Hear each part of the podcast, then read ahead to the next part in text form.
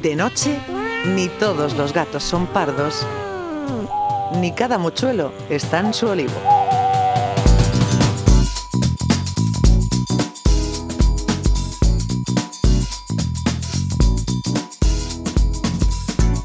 Bueno, pues cuando superemos esto de la coyuntura del coronavirus, pues eh, estaremos en otras eh, pepas. Va a ser difícil recomponer eh, tras el desastre sanitario, pues nuestras vidas en lo cotidiano, por la parte de la economía. Pero habrá otros problemas que también deberemos de afrontar, como larga es la lista de afrentas que el medio ambiente, la naturaleza, pues tiene de parte de los murcianos o las personas que en este entorno nos movemos. Una historia que posiblemente comenzara en esa sierra minera de la Unión, en ese innombrable lavadero Roberto, y desde ahí pues hasta el Mar Menor. Por el camino, ya decimos, un sinfín de tropelías que se han ido haciendo pues con cierta impunidad. Esa casi ufana pretensión de que el que contamina paga, pues eh, tenía escaso fundamento jurídico, o creíamos que estaba un poquito abandonado por parte del derecho. Claro que los tiempos han cambiado y ahora no va a ser eh, lo mismo. Hay una cosa que es el derecho ambiental, que tiene su reconocimiento internacional y que será cada vez más invocado cuando se produzcan o puedan producirse, porque aquí está la labor de anticipación que, tan necesario es para que luego esos males no sean irreversibles. Un estudioso murciano, un abogado de nuestra comunidad, Eduardo Salazar Ortuño, pues ha sido reconocido en un trabajo de tesis doctoral por el Centro de Estudios de Derecho Ambiental de la Universidad Rovira y Virgili de Tarragona. Y es el momento pues, que lo tenemos aquí en comunicación, pues, primero para felicitarlo. Don Eduardo, un saludo, enhorabuena. Buenas noches. Un saludo, un saludo, Adolfo. Buenas noches. ¿Cómo vas de Buenas noches. Estoy aquí, estoy aquí en mi olivo. Como dices que, que los mochuelos no están, pero yo soy como el mochuelo boreal. Estoy aquí en, en, mi olivo y a la esponta.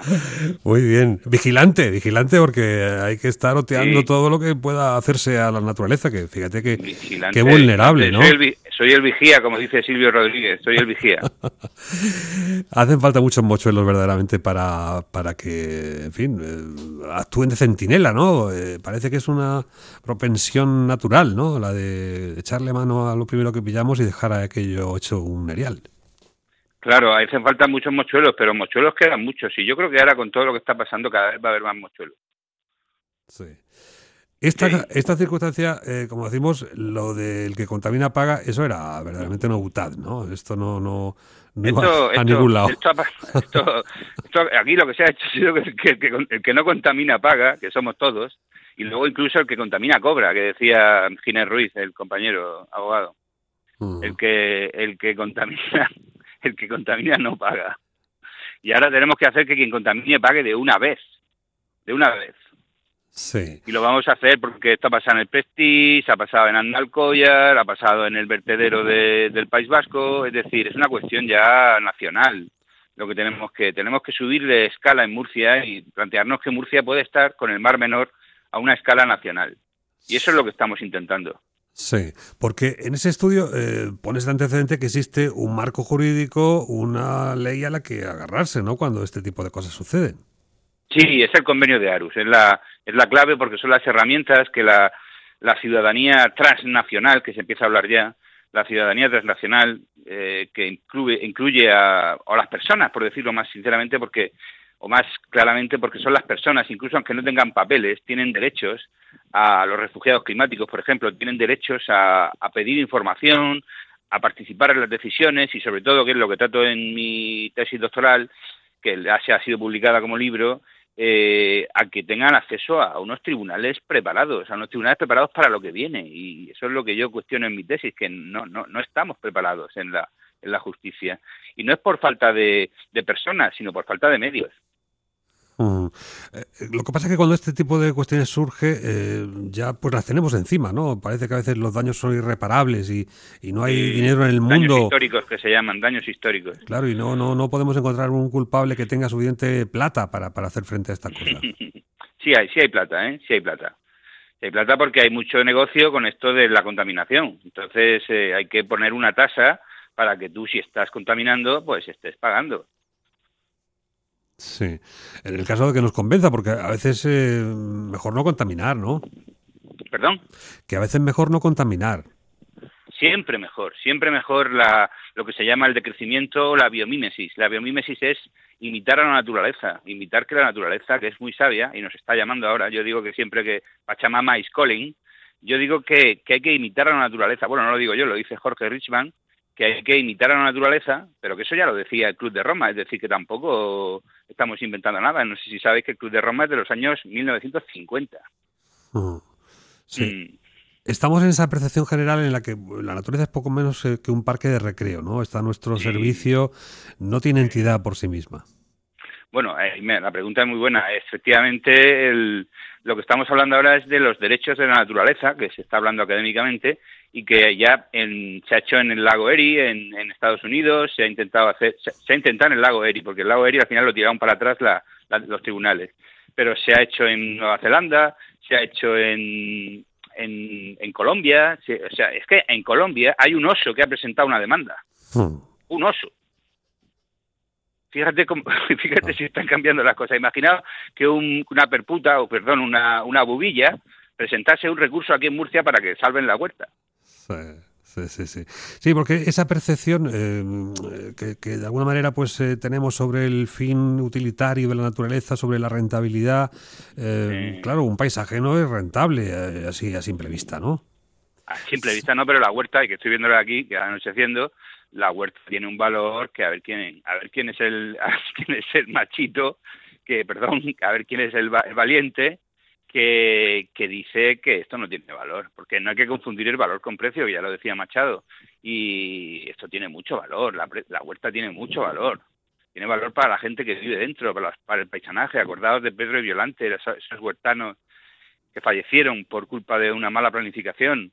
Eh, es que, es que los, huertanos, como decía el, como decía alguien, son como los indígenas de, de, de las reservas inuit, es decir, son gente que está ligada a su paisaje. Y eso es muy importante, ese vínculo es muy importante. Eso ya se habla ya hace mucho tiempo en las Naciones Unidas de lo que era el hombre y la biosfera. Pues eso es lo que estamos hablando, el hombre y la biosfera. Sí. Ahora sería, ahora sería las personas y la biosfera. Sí, no solo de la generación presente, también de la venidera.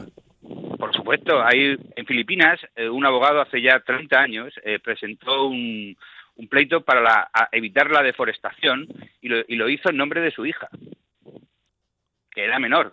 Y lo hizo él, pero diciendo, no, no, yo soy su papá, pero estoy representando a, mi hija, que tiene derecho a que en Filipinas haya un bosque tropical como el que había, o como el que todavía queda un poco, porque es que si no, esto no, esto no para, porque en realidad lo que estamos defendiendo es la vida, la vida, la vida en este planeta.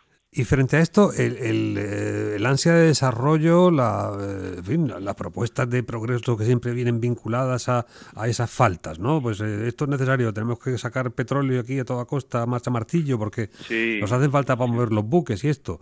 Sí. Esto como se puede alegar en Los buques del Gorgel. esto Bueno, hay que, hay que cambiar, hay que cambiar el... Bueno, yo no voy a decir cambiar porque yo no soy economista, pero hay que, hay que matizar este modelo capitalista, hay que matizarlo de alguna manera, hay que matizarlo, sin duda. Hay que limitarlo, hay que limitarlo, pero claro, en la ecología eh, pone límites al desarrollo, porque eso es el desarrollo sostenible. Pero claro, eso queda muy bien, ponerse una pegatina, hacer un discurso, hacer un curso, hacer una charla, pero esto hay que aplicarlo aquí a la huerta. Y eso es lo difícil. Sobre valores eh, que además son objetivos, es decir, que no está sujeto a la valoración eh, apasionada del ponente, ¿no? Esto es una cosa. hay economistas en la Universidad de Murcia que tienen calculado cuánto valía el paisaje de Marina de Cope, cuánto valía el paisaje del noroeste, cuánto valía, cuánto vale. Lo que no sé si han hecho el de la huerta, creo que sí, hay un profesor que incluso lo ha hecho, Egea, eh, el profesor Egea, creo que ya ha valorado lo que. Quiero decir que esto es así, esto está claro ya, hace ya tiempo. ¿Y cuál es el proceso? ¿Cómo se instrumentaliza esto? Porque todo va al fiscal eh, general, ¿no? Le vamos a seguir dando mucho trabajo. No existe un tribunal eh, ad hoc. ¿Hay algún modelo de jurisprudencia que se pueda asimilar? Sí, sí, te cuento. Lo fundamental en España, que se está discutiendo ahora mismo a nivel europeo, es la acción popular. La acción popular es la acción que permite que cualquier ciudadano, cualquier ciudadano que viene de Roma, ¿eh? se llamaba actio quibis ex populo. Significa que cualquier ciudadano puede decir, oiga usted, que se está contaminando. Mire usted, mire usted, mire usted, señor juez. Y el fiscal, si no lo ve, incluso esta acusación popular puede seguir para adelante, que eso se ha visto ya con la doctrina Botín y con muchas cosas que se han superado. Entonces, la, la, la, acción popular lo que hace es sentar en el, en el, no en el banquillo, sino sentar en la, en la, en la fila de, de acusadores a la ciudadanía. Entonces aquí sería el pueblo contra, no sé, no sé qué inventarme, contra Iberdrola, por ejemplo, en Marina de Cope. El pueblo contra Iberdrola. Pues se sienta la, la ciudadanía y se enfrenta a uno de los mayores, bueno, ya no tengo, no tengo que explicar aquí qué es Iberdrola en este país, ¿no? Claro, con carácter general, eh, disparar al aire, esto es una cosa fácil, pero luego concretar sobre un culpable, un banquillo de acusadores, de acusados, esto es más complicado. Por ejemplo, la telefonía móvil. ¿Será mala la telefonía móvil? No sabemos, no sabemos. Esto está todo en, dudas científicas, ¿no? Eso está inventado ya. Eso está inventado ya, se llama principio de precaución. El principio de precaución significa que tú no puedes hacer algo que, que, puede ser peligroso hasta que demuestres que no es peligroso. Entonces, la carga de la prueba, que es lo que digo yo en, mi, en, mi, en, mi, en el libro que me han premiado, la carga de la prueba se invierte. Entonces, es el contaminador el que tiene que decir que él no contamina. No es la víctima que no tiene medios y además está hecha polvo la que tiene que demostrar que está contaminada. Ah. Bueno, esto, esto para los forfos del 5G, ¿eh? Uh, no hablemos del 5G. No hablemos del 5G. Madre mía, madre mía, 5G. Creo que cuando, cuando aquello pega un zumbido se caen, se caen de, los mochuelos del olivo, precisamente, ¿no? y los palos del sombrajo, sí. Es tremendo. Bueno, eh, pero también la cosa esta electromagnética, ¿no? También esos campos que, también los cables de alta tensión traen. Sí, sí, sí. Estoy llevando yo a una chica de Aranda de Duero que la pobrecita se ha tenido que ir al campo porque le habían puesto una antena en, en su delante de su vivienda. Es una chica que es hipersensible química, hipersensible eh, electromagnética, se ha tenido que ir y, a ver quién le paga eso. A ver quién le paga eso. Sí. A ver quién le paga eso. Luego saltan las cruzadas aquellas de Darwin, ¿no? ¿Eh? Contra el progreso, ahí saquemos el mono, ¿eh? Nuevamente vuelve esa diatriba, ¿no? Porque estamos en ese, en ese plano no, sé si, no sé si Darwin o, Lovelock o, quién, pero esto está ya muy, muy visto. Y Cousteau, y Félix, mm. Rodríguez de la Fuente, quiero decir, esto está ya más que claro. Lo que pasa es que es el momento ahora. Yo pienso que es el momento de, la conciencia ambiental y es el momento de pasar a la acción. Yo creo que, que aquí aquí vamos a salir todos muy reforzados con el tema del Mar Menor, porque nos ha dolido mucho, nos duele mucho, nos tiene en un estrés postraumático tremendo. Sí. ¿Y a quién sentaríamos en el banquillo, en este caso del Mar Menor, a su modo de ver? Bueno, eso lo tiene que decir el fiscal, pero si yo fuera eh, acusación popular, que lo soy, por Greenpeace, pues eh, diría el que contamina es aquel que está eh, aniquilando el Mar Menor y es, eh, es el que genera los nitratos, que son los que están generando la eutrofización, que se llama, que es el exceso de nutrientes. Entonces, todo aquel que esté generando nitratos a gran escala, pues tendrá más responsabilidad que el que esté generando nitratos a menor escala. Es un principio de proporcionalidad, que se llama. Entonces, hay una ley de responsabilidad ambiental que no se aplica, pero que podemos aplicarla en el mar menor una ley que hace poco, no sé si fuisteis vosotros los que dijisteis que, no, sé, no, sé qué periódico fue, que no se aplicaba y, vamos a aplicarla, ¿eh? Vamos a aplicarla, porque se está aplicando en el vertedero del País Vasco, se está aplicando ya. Sí, ¿y en qué tribunal se jugaría esto? ¿Aquí en la región de Murcia? Pues esto yo creo que va a ir al, a, la, a, la, a la audiencia, claro. Si el delito es de mucha pena, se irá a la audiencia y terminará en el Supremo, donde está el fiscal Bercher Noguera, que también lo conocéis en esa casa. Bueno, pues eh, sí, esto que es a la vuelta de esta coyuntura del coronavirus, que tendremos esa lista larga. Ya se habrá gastado los mil euros, ¿eh, Eduardo? Seguramente de este. ¿Cómo? Los mil euros te los habrá gastado ya, ¿no? Del premio este. ¿Qué va? Estoy ahorrando, estoy ahorrando para lo que viene. Estoy ahorrando, estoy ahorrando mucho. Estoy ahorrando mucho. Sí, porque ya no queda casi nada en los supermercados. Hay que empezar a plantar en la huerta. Necesito un buen huerto, necesito yo un buen huerto. Bueno, pues venga, pues si hay algún huequecito sin, sin poner ladrillo, ahí Eduardo lo, lo compra, lo adquiere con, o, lo adquieres en, en arriendo. Lo alquilo, lo alquilo, lo alquilo, Arrendamiento rústico. Eso es hermoso. Eduardo Salazar, enhorabuena. Es una tesis doctoral que, como decimos, le pone en ese punto de referencia en el conocimiento del derecho ambiental, que no es una quimera, es una realidad y, va a dar mucho que hablar en la región de Murcia donde falta además estaba complicado, ¿eh? Acabo de hablar con acabo de hablar con alguien y me ha dicho que, ha estado complicado, que había muy buenas tesis este año. Bueno, pues, doble mérito. Poco me parece mil euros, fíjate.